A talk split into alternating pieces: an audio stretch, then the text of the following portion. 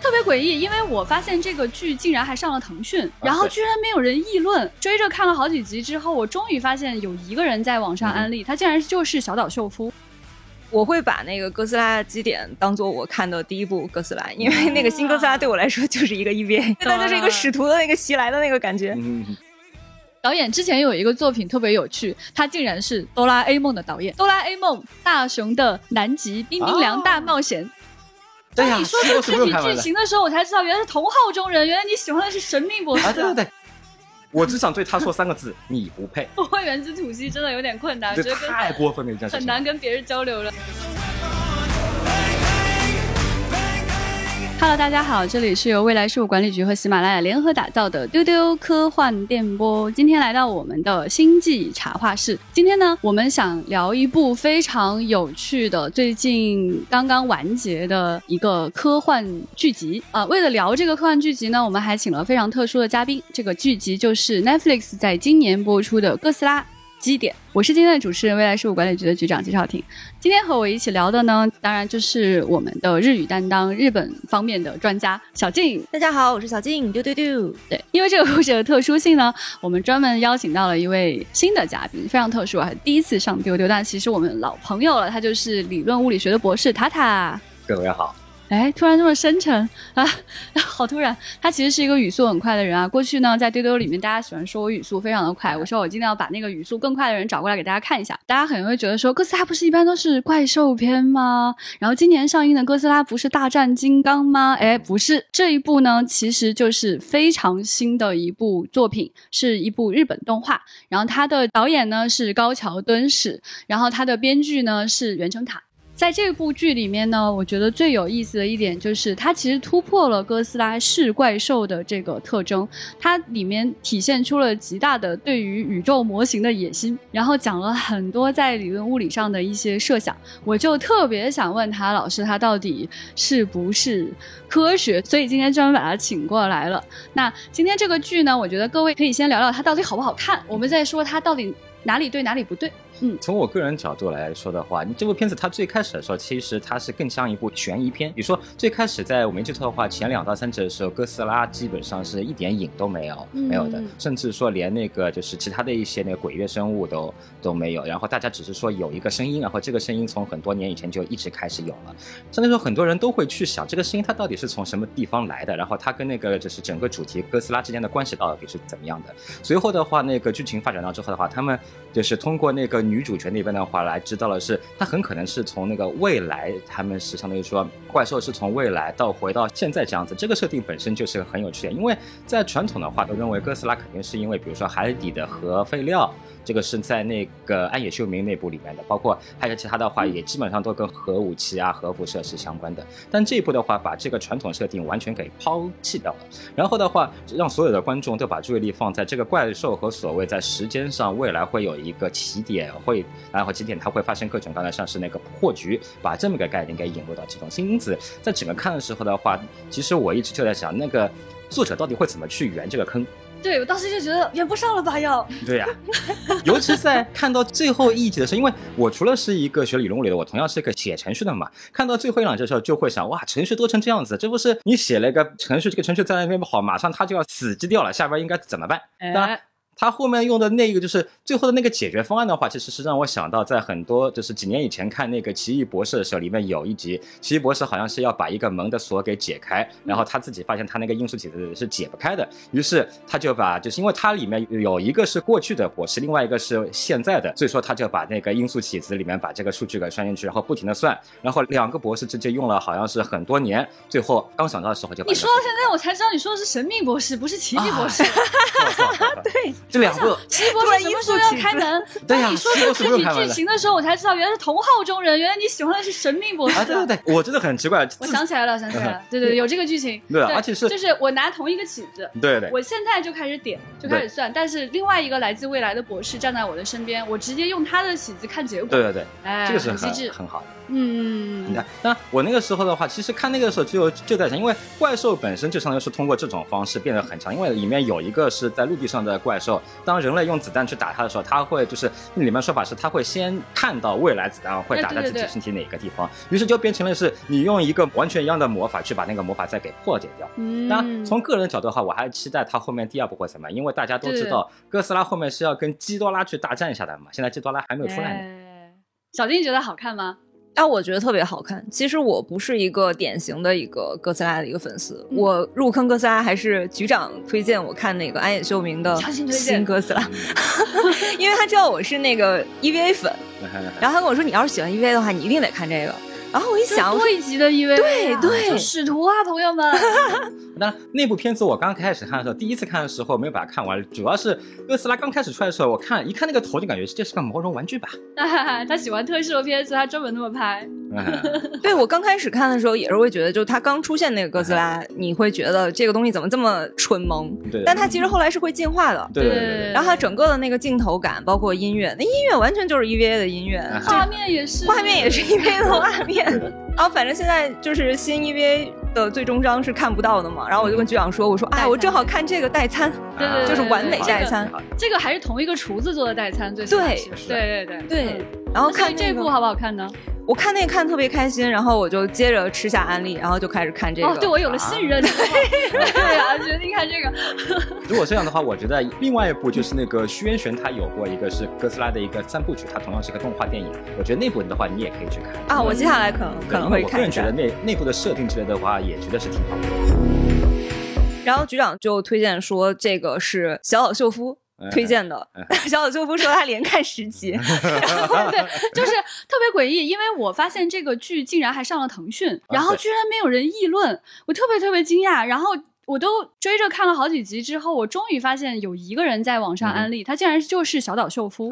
他说一口气看了十集，真的太好看了，我就。哎，你看，朋友们，现在有人印证了，它确实是个好看的东西。然后我就一口气就把它刷完了，因为就只有十三集嘛。对，其实挺短。我作为科幻迷的话，我还是会喜欢一些可能宏大的那种特效啊什么的东西。然后特摄的话，它会稍微在我看来啊，可能古早的特摄片稍微有点粗糙的那样的，很像玩具那个纸板啊什么那些。对，它剧情也老是什么，就是一个坏的东西出来，然后一个好的东西出来，然后把它打败了，套路化比较严重。所以这个特别不一样的地方是，对。然后我就看这个基点，一下子就把我。吸引住了，因为它从一开始就是一个谜题。嗯哼，它其实怪物是很后面才出现的。嗯我仔细看了一下，它是第七集才出现哥斯拉这个名字，第九集才出现哥斯拉的这个怪兽本兽。然后我就一直在看弹幕说主角在哪里？对对对，因为主角是哥斯拉。对对。但是它整个的这个，首先故事的复杂性就是远超出我的想象。嗯。然后它的那个画面。也很精美，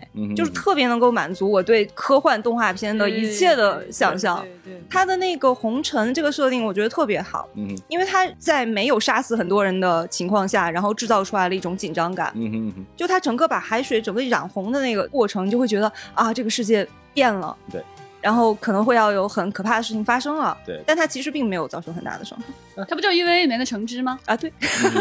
对。其实我在看的时候，当它红尘出来的时候，我其实当时一直在想，有没有可能说是，比如说它是一个正常生物，吸收红尘之后变成了像是怪兽一样的。因此我在前面看的时候的话，一直在想那些生物本身到底是从什么地方来的。后来的话，才拿到它的那个谜题解答了之后的话，才知道原来它的设定是这么一种情况。它其实，在刚开始知道这个答案的时候，我就想到的是纳多以前写过一本书，叫做是过年，在过年中。的话，那个年兽本身其实跟这边是比较像的，它同样是生活在时间中的一个。对对对对对对，所以这个剧集对我来说，它的那种好看的感觉哈，就是首先我就是很喜欢大怪兽的，我对哥斯拉的感情就比较复杂。然后呢，更重要的是，它完全突破了一般怪兽片的这个特征，它加进了很多的悬疑，加进了很多的新剧情，然后它还加进了很多的，就是我刚刚说它的这种物理学上世界模型的这种野心，所以导致他这个故事复杂性特别高。你想，他如果就是一个人打怪兽的这样的故事的话，他其实很难撑十几集的。对，但是。我们看完这十三集之后，会有一种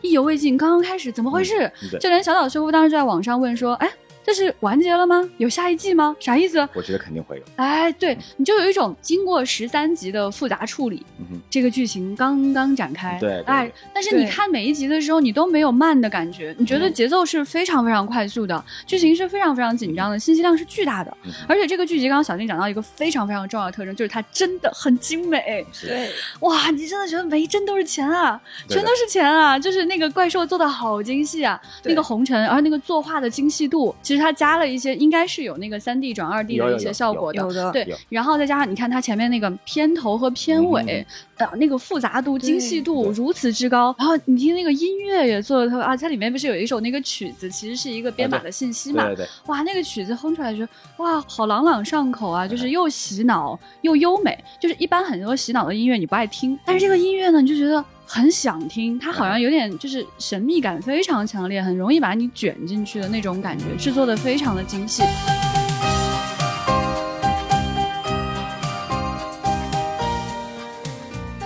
所以就不得不说啊，就是这些年啊，Netflix 对日本动画的投产可以说真的很厉害。就 Netflix 其实它也。不知道该选谁，但他就是有钱。那日本人就是我就是能做，我现在就是缺钱，然后你只要给我钱，我就能做的特别好。我现在就是这种感觉，我就特别希望 看到更多的这种精美的作画，而不是那种导演就是拍着拍着说，哎没钱了，我现在给你们看我画的那种大致的人物的画框和草稿吧。这边的话呀，因为是 Netflix，它其实在很多国家都会根据当地的一些情况来拍那个片，包括韩国那边的那个《李氏朝鲜》，其实也这样啊，那个也但是它其实也有过马失前蹄的时候，比如说他在印度那边拍了一个也是丧尸片，那部片子我推荐大家千万不要去看啊，推荐不要去看，对，因为我 我是在看完《李氏朝鲜》以后，看到他在印度那边也有一个丧尸片，于是我是怀着很强烈的我一定要看的心情去看的。看完第一集之后，哎，太让我失望。对，就是其实他在这个全球的这个就是购买片源的这个过程当中啊，我觉得他成功率比较高的就是在日本买动画这件事情，真的成功率非常高。所以这部片子它非常非常可爱，它除了就是哥斯拉之外，它有一些人物主角，它设计的这个女主角就是一个小女孩儿。通常情况下呢，就是很少有这样的角色，就是她是又可爱又宅。啊，长得又漂亮，然后戴着眼镜，然后同时他其实是个理论物理学家，哎，而且他还研究怪异生物，就是这个人身上集合了过多的特性，以致你觉得他好像不是一个人。对，尤其是当我看到这个小女孩，是因为她是研究那种就是所谓的想象中的生生物嘛。我当时其实第一反应就是在安野秀明在那个 EVA 中的话，不是有一个叫做是形而上生物研究所，就是我当时第一个想到的是，就是他们俩之间会不会有些些互动。这是点，还有一点的话，其实我觉得小女孩那边更加可爱，是跟她就是打配合的是那个小 AI，那个 AI 其实形象真的是非常好，好可爱，就是你会意想不到，对对对对对。对，就是你觉得就是哥斯拉里面怎么出现了这么可爱的小 AI？是的，那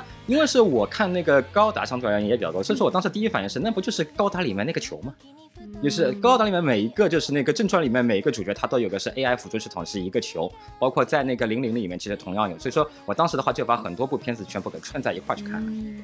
对这个片子啊，就给人感觉是什么？它就很像《三体》的一个特征，就是它就是多，它就是什么都有。而且在这个片子里面，其实还有就是计算机专家，所以它其实要牵扯的知识是特别丰富的，既有奇怪的生物，又有远古的知识，还有音乐，然后还有理论物理的知识，然后最后你还要去编程，啊，就是特别特别可爱它的一个复杂性。对，事实上，因为我本职工作也是跟计算机相关，所以说里面当我看到说就是我在算东西的时候，你就是占了这个片子的一大半儿啊，对的。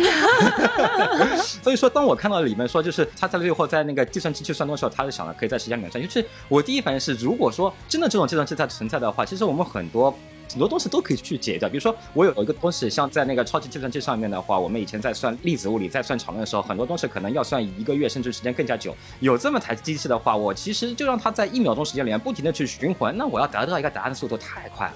哇，哎，我特别想知道哈，就是因为我在看这个片子的时候，我其实脑海里是在想，一个怪兽片搞这么多理论物理的知识，到底科学吗？然后确实我也没有找到什么破绽在这个作为一个科幻迷啊，因为确实是觉得这个什么事儿都最后真的给圆上了。但我们现在就要请教理论物理的专业人士，哎，他这里面讲的这些事儿到底破绽大吗？嗯，其实吧，你真的要较真的话，肯定是有各种各样的细节你可以说。但是从大概念上来说，比如说它里面最主要的概念是说未来的。一个信息可以往过去去传。其实这个我们现在一般是认为这是不可能的，但是实际上的话，在理论物理发展过程中的话，比如说在以惠勒为领导的一个所谓是那个几何动力学中的话，它里面是提到过，就是理论上来说有这么一种可能性，我们所有的量子纠缠其实是未来的。比如说在那个经典的双缝实验中的话，其实发生的是那个电子在通过左缝还是右缝的时候，它是把这个就是未来的它把信息往回传了，然后跟过去的自己发生了一个就是波的一个像是纠缠一样的。因此，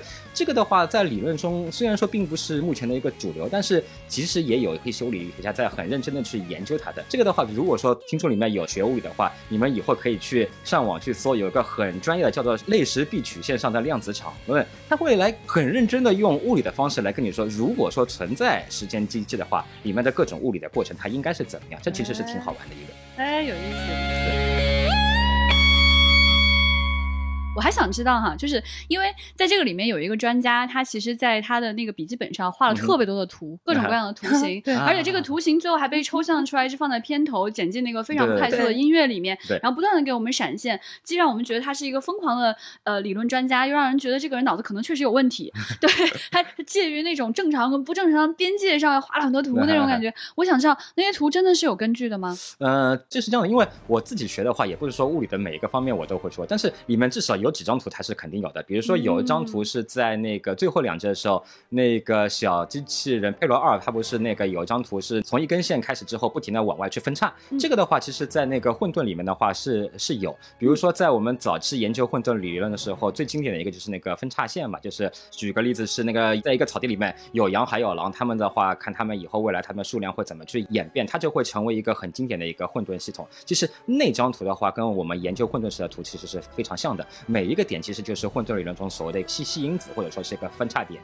当然，同样的，在混沌理论中的话，比如说在最开始的时候，它可能是只有一个结果，就是说所有的系统会沿着同样的一个路径在那边演化。到了分叉点以后的话，它会比如说有两种可能性，它不停的在这两种可能中跳。混沌理论中也说了，当就是满足一定条件的情况下，可能性会非常多，以至于说在短时间内，你可以说一点规律都没有的。它就完全进入到一个混沌了，因此我其实一直是把它里面就是所谓的起点在未来会引起的一个破局跟它是结合起来去想。那它里面还有另外的一些图像，那个有一个像很多眼睛一样的在看，这个老实说，我只能说个人一下子没想到它到底是指的是物理上的什么一个情况。有可能就是脑子有问题了之后，觉得这个世界上有很多人在注视着他，呃，有可能，所以才画出来的。他可能不是理论物理方面的意义，呃，这就不不知道了。对，因为我觉得它其实有一些东西是有点蕴含着某种宗教含义在里面的。眼睛这个东西会让人想到很多的注视跟观察的这种含义。对，对对对。然后里面我记得还有很多乱七八糟的线圈。嗯，对对对，也有像那个这版本里面，哥斯拉在最后做原子吐息的时候，不是会有那个就是一个蓝颜色的线圈嘛？其实我个人觉得的话，它其实你说这个物理上现象的话，可能不多，更多的是种跟宗教上面相关的。比如说在那个它新版的 EVA 动画动物版版剧场版里面的话，会看到 EVA 头上都顶着一个光环的，像是那个八号机。还有是十三号机头上都是有光环在在的，所以说我觉得他可能是想要体现出这个，因为它里面也提到了是像哥斯拉这样的怪兽，它其实像是像神一样的嘛，它可能是更多的是往这个方面去想。嗯，我觉得它里面有一些视觉是很有意思的哈，因为确实哥斯拉的起源就是这个形象就是从日本来的嘛，然后它在片头的时候有小姑娘，她有站在一张画儿前面，是非常古典的这种画法，然后上面写着一些日语，我没有看懂啊，但我猜测它就是应该是用日语的这个词去模拟那个生物本身的发音，里面是那个红色的那个，对对对，对它是不是也有歌词？对对对，就是很复杂的一个传统画。啊，传统画，对对对，他就讲那个说有一个古老的传说，大海变红了，然后会有那个怪兽从里面出来，然后世界就末日了，是那个那张画。对对对，那个上面是有一个词，就是他汉字写的，然后那个读法我不记得是怎么读的，但是就很接近哥斯拉的。对，那上面就是很像，但不一样，但不太一样。那上面的字母就要写的是古史罗。哦，抠起了，抠几了，对对对对对对对，很有意思。就是那幅画给我的感觉也很强烈，因为它后面还讲到，就是这个时间向过去传递信息这件事情，你既可以认为说。大海变红，哥斯拉出现这件事情上是历史上出现过的，或者它是某种豁然历史，或者它有可能这个信息也是我们现在的人或者未来的人传递到很远的过去，对对，然后他们把这幅画画出来的。这个的话，其实我以前看过一部小说，好像是那个《童年的终结》还是什么，他就有提到说是未来的人类在被那个外星人是带走的时候的话，有一个所谓的集体记忆，然后集体记忆的话是通过时间往回传，使得过去的人类有了这个就是回忆起这个集体记忆之后的话，就把所有的恶魔都描绘成那种形象，然后这个形象就是未来所看到的外星人他们的形象，名字好像是叫这克拉克。我忘了是谁了，反正是。中间的终结，特拉克是是是，他他把那个外星人的形象设置成就是宗教里面的那种恶魔的感觉，有那个角。对对对对对，所以说在那个时候，我是觉得它是跟这个设定其实是非常像。所以说在看的时候的话，其实有一个很大的乐趣是找里面每一个，或者说看看能不能找到一些细节，能够是在别的小说或者作品里面是可以把它给体现出来的。这个其实这个其实跟我们那个前几年看那个《头号五玩家》一样的，疯狂的去找里面的各种各样的细节，各种各样的梗。对，你就觉得这个团队的人啊，其实真的真的很喜欢科幻，喜欢各种各样的东西，所以他现在会有这么杂糅的感觉，就是这种大杂烩的感觉，让你感觉是无比是一种盛宴的这种状态，然后你随时随地都在其中，就有一种享受的感觉。然后这个导演，我就去查这个导演，特别好笑。导演之前有一个作品特别有趣，他竟然是哆啦 A 梦的导演啊。哪一个？哆啦 A 梦大雄的南极冰冰凉大冒险啊！那部。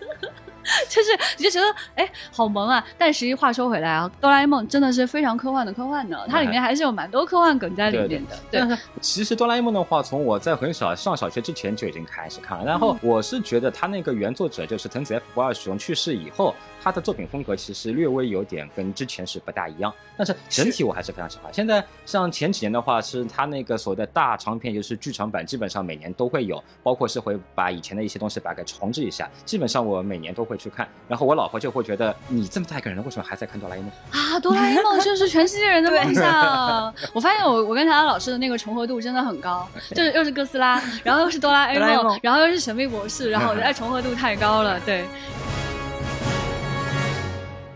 然后这个动画它其实还就是在介绍里面就有跟大家讲说它那种 CG 和手绘风格就是有结合，然后这个里面的那个怪兽其实是吉卜力的资深的动画师来设计的，对，所以其实是一个真的超明星阵容 来一起来做的这样一件事，对。然后结合这个故事来说，我觉得想还想请大家来分享的就是到底哪里特别有魅力，就是看了到底为什么享受，或者哪个细节让你觉得哦好打动，怎么会这样这种感觉。从我个人来说的话，可能最开始最吸引我的还是就是里面哥斯拉的一个形象吧。虽然说哥斯拉它在是相当于说中部偏后才开始出来，但是那个之前的话就有看，因为我看片的习惯是这样子，我会等到他把片子全部出完，然后一口气看。所以说我到目前为止都没有看过海贼王，因为他到现在都没有画完。能理解。当然了，我同样也没有去看火影忍者，因为它太长了。虽然说他已经画完了。再回到那个的话，就是他的形象其实给我感觉跟就是怪兽形象的话，跟那个美国拍的一些哥斯拉，包括是在那个怪兽宇宙中的就是金刚大战哥斯拉中的形象，其实是不大一样的。最大的特点是他们那哥斯拉的手其实好短啊。这个版本的话，它其实就跟那个安野秀明版那个一样，就是真的是小短手啊。啊，我当时的第一反应是，金刚跟他打的话，这俩人拳击没法打呀。是 这里面还有一点就是他们的那个嘴巴的，就是整个嘴巴这边的形状，其实也是跟之前看的另。外几个版本是很不一样的，包括前面有说，在宣传版里面的话，它那个嘴部的形象可能更加接近于在美国版那个里，就是看上去就是一个蜥蜴，它突然间站起来了。但是在那个安野秀明版和这次的就是起点版里面的话，他们整个形象其实跟那个蜥蜴并不是完全一样，特别是它那个嘴巴那个弯曲的弧度，给人感觉是这个非常诡异的一种。包括像在那个安野秀明版中的话，我没记错的话，它那个嘴巴，它在放原子吐息的时候的话，它的下巴还会略微张。开一点，就是整个的给人感觉，这真的是很诡异的一种。哎，对对，有有有有诡异的感觉。对，所以说这样子的话，它整个怪兽给的那种那个诡异的感觉会更加的强。嗯，包括是里面在那个暗野秀明版里面，它有一幕是那个它应该进入到第三形态吧，它就是从刚开始是四只脚走变成两只脚走。这个时候的话，它它整个形象处于这种，就是从形象上来看出，它是属于一种进化到一半还没有完全进化完，觉得很不稳定的状态。这时候它腹部这的话，甚至还有一个很深的沟。我当时就。在想，这个里面难道是个哆啦 A 梦的百宝袋吗？呵 呵啊，动画联动那部片子还有更加好玩的是，那因为我看这部片子的时候正好是在疫情期间嘛，于是安野秀明版最后的时候不是有很多那个叫什么大吊车把凝血剂往他嘴巴里面去喷，我当时第一反应是这是在给哥斯拉做核酸检测。对，我觉得塔塔老师真的看了很多的哥斯拉，你是不是全部都看过了？呃，也没有，我但我看的最早的一部，其实我个人看的就是跟哥斯拉相关最早的时候，并不是在哥斯拉里面看到的，因为《名侦探柯南》里面有两个案件是跟哥斯拉相关的，一次是他们那个就是少年。名侦探柯南，他的语速太快，一句我没有听清楚。对对，我觉得你的语速完全拯救了我在丢丢语速过快的这个位置。对，所以说我第一次接触到他的话，其实是在名侦探柯南中的。然后在这个之后的话，当时是看那个的时候，我第一部找到其实是部很老的片子，九八年的时候美国有一版，那个里面的话，哥斯拉并没有跑到东京去，那版哥斯拉是跑到了纽约城中。然后那版的哥斯拉，因为我当时正好是刚把《侏罗纪公园》一二三又从头看了一遍，那一版本的哥斯拉。其实我个人觉得，它就是把《侏罗纪公园二》和《侏罗纪公园三》给放在一块了。而且最让我感到夸张的有两点，就是这个是事后才想，因为当时他是作为我第一部看的哥斯拉片子，我以为哥斯拉就是这样子。我看完之后回过去头去想，作为一个哥斯拉，你不会原子吐息，你好意思叫哥斯拉吗？你在整个哥斯拉宇宙中怎么跟你的其他小伙伙伴们去问好啊？太过分了！而且它更过分的一点是，那一版本的哥斯拉居然还在大的体育场里面下。蛋，哥斯拉是卵生的，想象这件事情 完全无法去理解。就说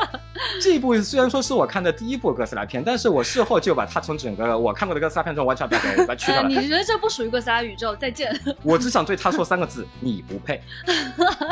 不会原子吐息真的有点困难，这太过分了一件事情，很难跟别人交流了。下蛋也很过分，对，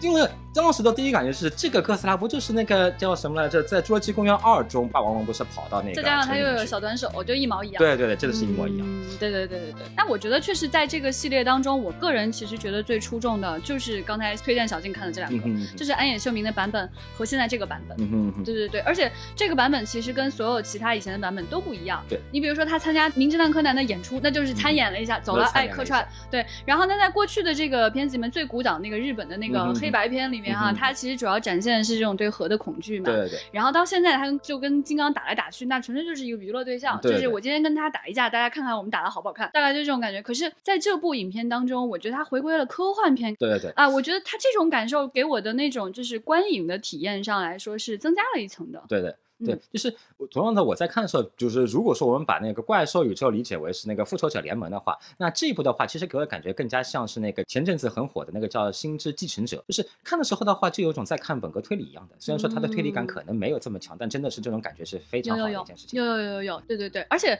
它这个推理的感觉啊，我猜测哈，给他老师的推理感更强，因为有的人可能就是故事圆不上，就没有那么推理了。他老师因为他具备了大量的理论物理学知识，所以他自己疯狂想要用这些知识去。圆上这个故事啊，这倒没？因为是我看科幻小说到现在的话，我现在的已经习惯是，你一看你这个坑填不上，我脑海里面第一反应是啊，填不上那就算了 啊，放弃了啊，了解，好宽容。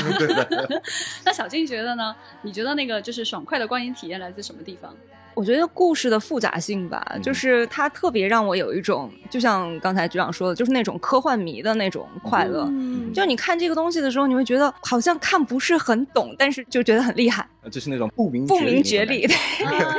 对，我觉得它是有那种就是思想震荡的那种感觉，它给了你一个新的空间，让你去。怀疑说，哎，与我现实不一样的宇宙到底是什么样的？我觉得现在很少有科幻片有这样的野心了。对对，比如说在看这部片子的话，就跟前面主讲说一样，我会去想，如果说时间真的是跟这部片子们说的一样的话，那我们生活是怎么样一种情况？就是每一部就是哥斯拉片子给人的感觉都不一样。比如说像安野秀明版的话，在我看来，它并不是作为一部那个所谓的传统的怪兽片。虽然说它里面哥斯拉的设定跟传统是一样的，但是我看的时候，其实前半程一直在那边笑，因为我觉得是它对于里面日本官僚主义的这种对对对对对，最经典的一幕是日本首相在开会，刚刚说他肯定是不会登陆的，刚刚说完他就登陆上来了。就说这个因此就是每一部片子感觉都是不太一样，包括是像那个宣选版的话，它其实三部电影它的主题个人感觉都是。不大一样。在第一部中的话，它可能会更加强调说是人类一定要把哥斯拉给战胜掉，这样子他们才可以。因为在设定中的话，他们刚开始是被那个哥斯拉来了之后的话，所有人觉得是打不过，于是人类就逃到宇宙中去了。然后在宇宙中逃了两万年以后，他们觉得。宇宙没有地方可以逃，他们只能够再重新回到地球上面。因此，他们是抱着我一定要把地球给抢回来这么一种心态的。然后，这部片子最震撼的是，当他们最后终于把哥斯拉给打败之后，发现了一件事情：这个并不是两万年前他们看到的哥斯拉的本体，那只是相当于说是。哥斯拉他自己像不管是生蛋还是怎么，他自己就是出来一个小孩。真正的哥斯拉是整个哥斯拉系列中最大的，被称为是行星哥斯拉，站起来我没记错的话，比喜马拉雅山还要高。因此，当人类好不容易把一个小哥斯拉打完之后，发现还有这么巨大的时候，那种绝望感真的是太让人震撼了。这是他第一步，然后在第二步中的话，是人类再一次把所有能够想到的科学方案都去用，最后发现哥斯拉是搞不定的。于是到了第三步中，他们相当于说人类就处于是破罐子破摔，完全放弃掉了。然后想，既然科技的力量没有用，那我就开始去信仰吧。于是，在第三部中，它有个很好玩的一个设定。既可以说是一个成功点，也可以说是它一个失败点，就在于是在这里面，基多拉是生活在四维空间中的，然后基多拉必须要靠就是一个有生命的星球上人们的一种信仰，才能把它从四维空间中召唤到三维空间中，然后它才可以把整个星球给吞噬掉。这个设定本身是很好玩的，但是因为它过于强调信仰，于是看到一半觉得是，哎，这难道又变成一部神棍片了？所 以说每部片子它的其实一个侧重点是不大一样，对对，可能说是传统的哥斯拉片更加倾向于说相当。所以说是日本那个时候正好是处于一种对于核打击之后的一种是对。核的一种恐惧心理，但是之后的片子就很不一样，这也是我觉得暗野秀明片比较好，因为它已经不再是说完全纯粹于说是一个就是前面一生所谓的是古早的一个主题了，他开始更加去看人类的社会是怎样。是的，是的，是的，嗯，而且它展现了一个哥斯拉，就是他就是一个不一样的生物，他来到这个陆地上这一小段，其实就是他生命演化过程当中的一小段，其实本身跟人类的那个关系是非常的疏离的，但恰好人现在在这里。所以他那个哥斯拉也给人感觉为什么那么像使徒呢？就是他有他自己的使命，有他自己要做的事，人反而像是一个外来者一样，对，呃，抢占了别人本来应该去登陆的那个海滩。对，而且这个里面的话可以看到是在《暗野新兵版》里面，哥斯拉在最开始其实他只是被动挨打，然后是直到是那个人类好像是用一个武器把他的那个背脊就是把他给打伤掉之后的话，然后他又完成了一次进化，他终于可以去原子吐息了。这一幕真的是非常的太好看了，那个部分。太精彩了！顺便一提，我个人觉得这一版的原子吐息是我看过的所有版本里面原子吐息吐的最漂亮。啊，同意同意同意。我是会觉得，我会把那个哥斯拉基点当做我看的第一部哥斯拉，因为那个新哥斯拉对我来说就是一个 EVA，它就是一个，对，它就是一个使徒的那个袭来的那个感觉。啊，那你这个起点有点高，你再去看其他的哥斯拉，你就有一种什么啥？这是啥？对对对，我现在也在想，可能别的作品很难达到这样的复杂性。对对，嗯，对我看了一下，就是它这个之所以会做成这样的一个内容，就会有这么样的。多的一元素在里边。其实它最开始开头的那个，首先是一个音乐的一个谜题，然后还有就是那两个人是捉鬼小队吗？算是捉鬼。对，他其实从那儿开始，对对对对，对他其实从那儿开始的。然后后面又开始有各种各样什么，那个女孩也是一个宅，也是一个物理宅，对对，然后又有 AI。然后又有，还有个中国科学家，而且是个女性科学家。对，还有科学家，然后还有什么各种各样的诗歌，然后有各种各样的宗教元素，还有大机器人儿。我就觉得那个大机器人和那个 AI 可能才是这个片子的主角的一个感觉，就到非常非常可爱。而且我其实挺喜欢他对那个日本文化的那种贯穿的，就是对对对，他其实就是像我说，他一开始不是有一张传统画嘛，然后他后来还出现一些像小军刚刚提到的诗歌，我觉得他很完美的把日本文化给穿在里面。而且今天的日本文化可以说很重要一点就是要宅。嗯哼，他真的是宅里宅气的，他非常非常的宅。对，而且他，你想他负担了这么多任务的同时，他与此同时到最后还给你讲了一个新的世界观，你觉得哇妙啊，怎么会这么精彩？如果你是今天去看十三集连看的话，你会有一种一气呵成的感觉。嗯嗯，而且呢，就是他的那个片头片尾曲就真的太好听了。对，你听了很多遍以后，你就你就非常非常沉醉在里面。对我个人是对他的片头曲真的是非常喜欢的。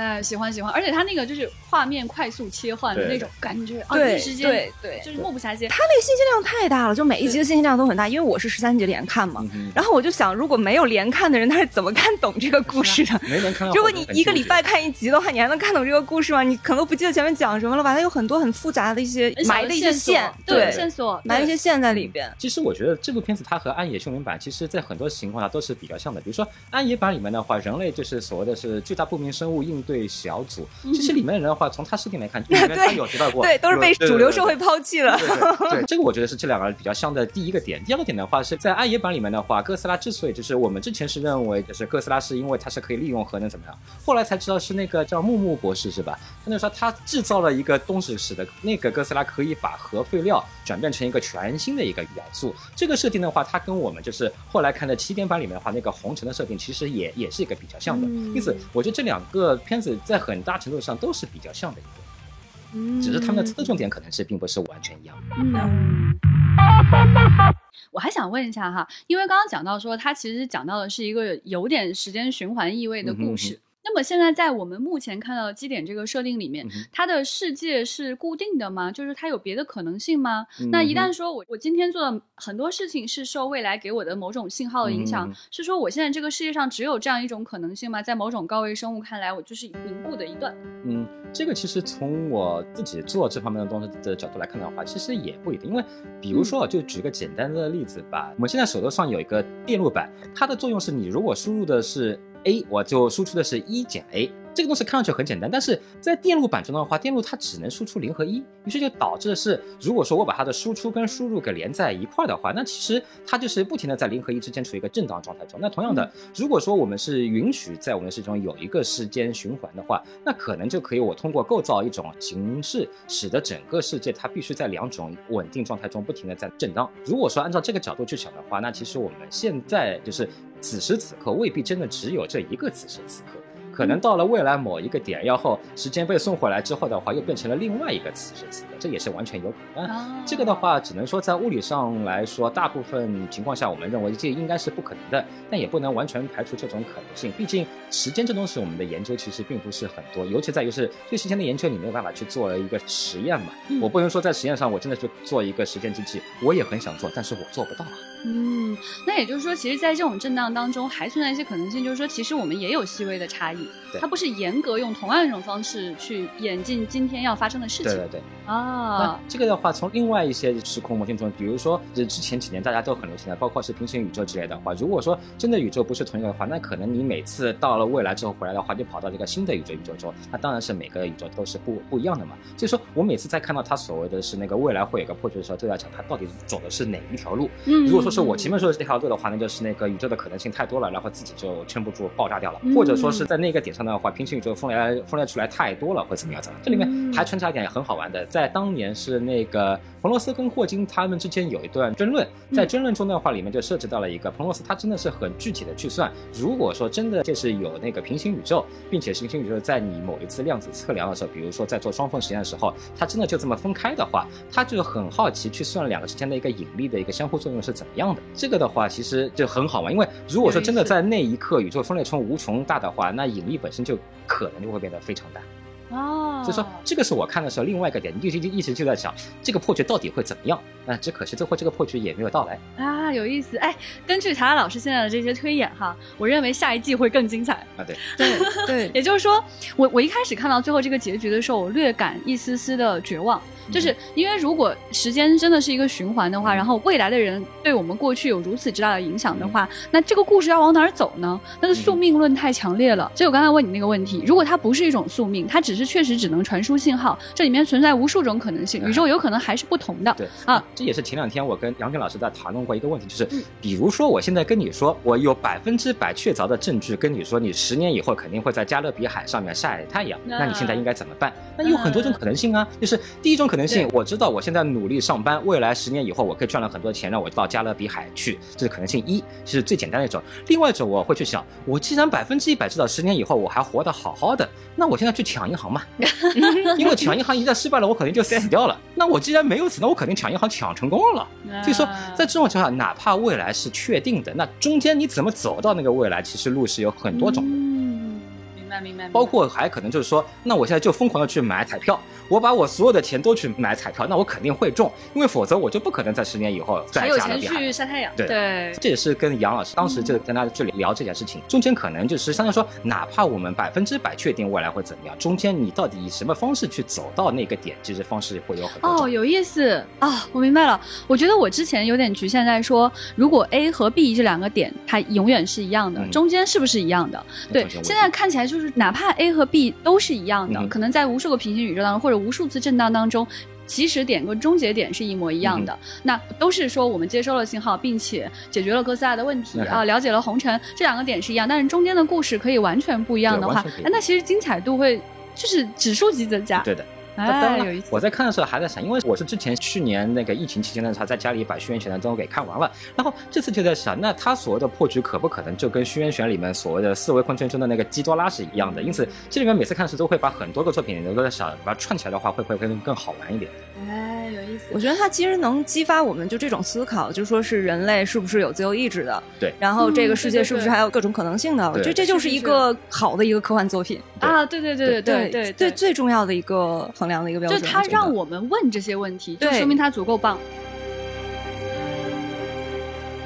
所以我觉得其实哥斯拉这个事情它很有意思，就是说它真的。已经不是一个怪兽的含义，它因为是一个非常独特的、很妙的怪兽，它其实生发出来的可能性也非常多。这就有点像哎，在无数平行宇宙当中，它哥斯拉都是不太一样的。那么你看他讲故事的方式，就像你说的，他要么就是那种有太空系，然后甚至有点宗教感，像这个它就是跟理论物理啊，跟这种计算机结合的更加紧密。然后暗夜秀明那个分明就是个使徒，然后一般情况下呢，他可能就是跟大家打打架啊什么的这样子，就是非常有趣。通常情况下，在一种设定身上是难以衍生出来这么多的可能性的，但是哥斯拉却带给我们这样多的可能性。你们觉得是什么原因呢？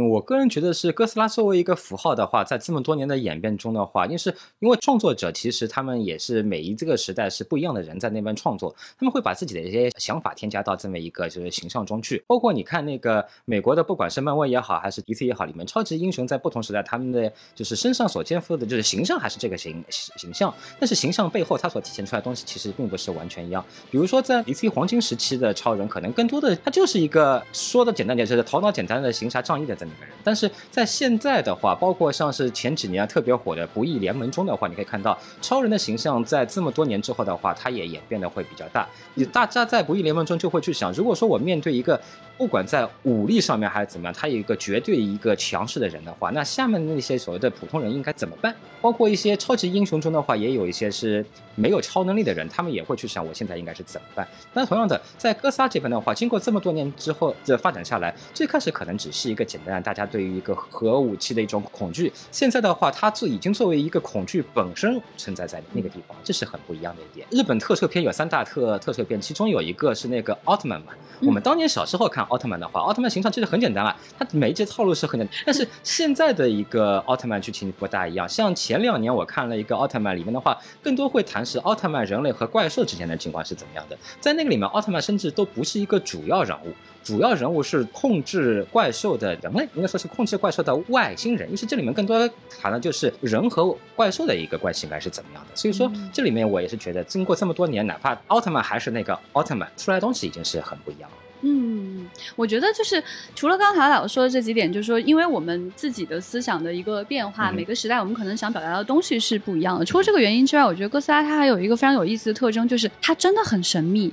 我们看了它这么多电影，在荧幕上看了它这么多次，可是它的信息是少之又少的。啊，所以引起了非常多的这个猜测。而且呢，再加上它确实是。长得就是很恐怖，所以呢，就像唐老师说，它就代表恐惧本身。与此同时，它充满了神秘感，围绕着它的全是问号。我们来讲说，比如说我们在基点这个故事当中，如果没有出现哥斯拉，这个故事是不是成立？它八成也行，它可以有别的怪兽，它可以是别的危机，但为什么是它就这么带感呢？是因为它真的是那个恐惧感给大家恐惧感会更强烈，然后也因为说我们对对它什么都不知道，所以在每个故事里瞎编都可以。对这一方面的话，其实就跟那个克苏鲁系列一样的，克苏鲁。系列中的话，很多就是那个不管是克总本身还是其他人的话，我们对他的信息其实了解的还是相对而言是比较少的。但是它的特征就是神秘，对，他就是个很神秘的，你根本说不清那是个啥他，那他就是很恐怖的这么一个。这个的话，就是相当于说你提供的信息越少，然后营造出来的一种氛围，让别人的想象空间可以更大。因为人是这样子，你想象的的你自己想象的空间越大，你就会把它就是顺着它往一个恐怖的方向去想，最后并不是他把你给吓到了，而是你自己把你自己给吓到了。嗯，对，我觉得其实包括超人、包括克苏鲁，还有哥斯拉在内，他们最重要的一个就是它设定足够简单。对，然后可能每一个创作者都能去投射他呃最想表达那些东西，就比如说新哥斯拉。安野秀明他就是喜欢讲这这种故事，讲宅的故事，然后讲这个他心目中的特摄，他心目中的这种大怪兽的故事，所以他就能够很完美的讲这个故事。然后到这个呃哥斯拉基点的时候，他的这个编剧袁成塔他自己是一个很成功的一个科幻作家，嗯，然后他的教育背景有物理学，然后有那个人类学这样的一个背景，所以他能够在里边讲他想讲的这种又有复杂的硬核的物理的科幻设定，然后又有很多的。人类文化在里边的，人类特性的，对他又能讲这样的一个故事，所以这个哥斯拉也好，还有克苏鲁也好，它都有一些最底层的一些元素在里边，所以你观众再去看的时候，你又有一个能够带入的一个熟悉的东西，所以我觉得这是他们一个能够长盛衰的一个很重要的原因。最后想跟大家再问一个问题啊，就是它毕竟是一种怪兽片啊。啊，我们为什么这么容易被怪兽吸引呢？嗯，从我个人角度来说的话，就是怪兽片最开始吸引我的是，其实很简单，就是它足够大。就是 对对对，我也想说这个。对，因为就是 就是因为在我们的概念中的话，大的东西它就是充满了力量感，而且充满了一个破坏性。这个其实我觉得是它带给我们，就是它一个有很有力量、很有破坏性的东西，而且它真的在城市里面把它给破坏掉，这是本身就是一种可以说是让人的肾上腺素可以飙升起来的。但另外一点来说，我其实一直在想，如果说我们拍怪兽片的时候，当我看到我的公司被它踩平的时候，我其实内心应该是充满喜悦感啊。我跟你讲，科幻迷就是这种看热闹不嫌事儿大。对对对对对。因此，在这种情况下的话，就是一点是这个怪兽本身就是很充满力量的；，第二点的话，就是至少在早期的时候哈，我们会去想，面对这么强大的一个东西，我们怎么样才能把它给驯服掉？这件事情本身至少跟我们人类在这么多年的下来的话，跟我们的人类的本性是比较像的。但是我现在看到的话，更多的时候，其实我一直在想看，如果没有驯服好的话，那会是怎么样的？所以说我在看《轩辕玄版》前两部的时候，这个感觉是非常爽，因为。说白就是说，那个奥特曼打怪兽每次都打赢，然后你偶尔打，对，偶尔打输一次，我就会觉得非常爽啊。啊，原来如此，小静你觉得呢？我是会觉得怪兽给我的最大吸引力还是一种神秘感吧。嗯，就是我总是希望这个世界是有很多未知的东西的，但是它又不能是宗教性质的，因为我是一个无神论者，对无神论者，一个理性的一个一个科幻迷。但是我又希望它是在我不知道的一些地方，就在我身边就有一些奇奇怪怪的东西。就比如说，我也很喜欢那个日本的那些妖怪。嗯，我愿意相信它是可能存在的。然后这可能就是喜欢怪兽的一个原因。就是你已知的这些生物之外，还有这样的一些可爱的这些大东西，然后它可能不管是带来一些威胁呀，还是它自己有一些生态啊。你都会觉得啊，原来世界是很可以很奇妙的。对对，而且这里面的话，比如说，就是我其实也想过，如果说出来的一个不管是怪兽还是外星人也好，你乍看上去它跟我们人类一模一样，你会很失望。对，我就觉得很就是说，你都已经大到足够破坏世界了，然后你现在跟我说你一定要去讲什么五美四德。我想，你真的有够格去当一个怪兽吗？因此，在我看的话，怪兽或者说是之类的，包括是外星人这个，它给我感觉就是说，首先世界可以是变得很不一样，并且这个不一样的世界跟我现在所处的这种规规矩矩的世界是完全是截然不同的一种，有一种很是相当于说，把我现在的生活中所有的规则都通过怪兽的形象把它完全给碾压掉，打破规则。啊！对的，对对对对对。对，我觉得两两位讲的都特别有意思啊！就首先肯定怪兽一定是一个神秘的生物，与我们不同的生物，这是我们作为人类那种好奇。心的一种体现就是我们要看不一样的东西啊。与此同时，它代表的东西非常的复杂。你看，比如说它可以代表恐惧，代表恐惧本身。他做的那些呃很可怕的事情，我们想要去看到这些事情的发生，然后因此来去思考说怎么去应对这样的一些问题跟恐惧。那另外一种呢，就是说他有可能像塔老师说，就是他是破坏规则的人，就他的那个规则的破坏，并不是说他就是破坏你的规则，而是说他的规则的整套系统与你完全不同。对啊，在这种前提之下，你就觉得这样会更迷人。对，就不仅它的生物特性上的这个设定与我们见过的所有生物都不一样，更重要的是它所带来的它的一种逻辑与我们不同。就像安野秀明的那种就是这样呃，它有它自己的逻辑，它只是上来就是生长一段再走了，跟你其实本质上没有任何关系。如果你不打扰它的话，它可能就是觉得你周围的这些建筑有可能只是一些阻碍它的石头而已。对。其实安野秀明版的话，它里面有一句话，我觉得是它的这个核心思想吧。里面应该是在那个哥斯拉已经被完全给冻结住以后的话，是那个男主角和他的上司说了一句话，说我们现在好不容易来到了一个把政府和首都完全给破坏掉的一个状状态下了，然后下面我们才可以相当于说把整个日本给重建起来。因此，像他这种话就体现出说我一定要把已有规则完全给破坏掉，然后就是所谓的破而后立嘛。这个我觉得是一个，至少从我个人来看，怪兽片的一种很爽，也就是说，怪兽把这个世界完全给破坏掉了，然后我们人类再来看怎么在这个新的废墟上面建立一个新世界。嗯。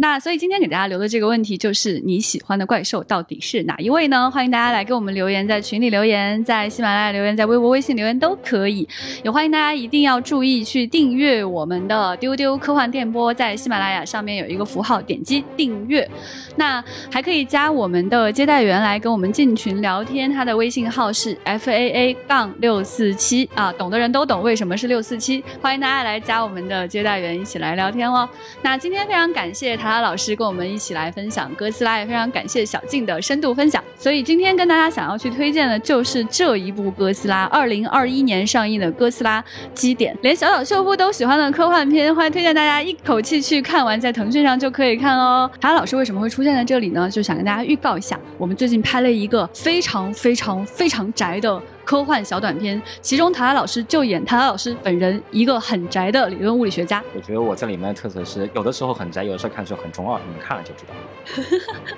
所以推荐大家一定要去看我们的短片哦。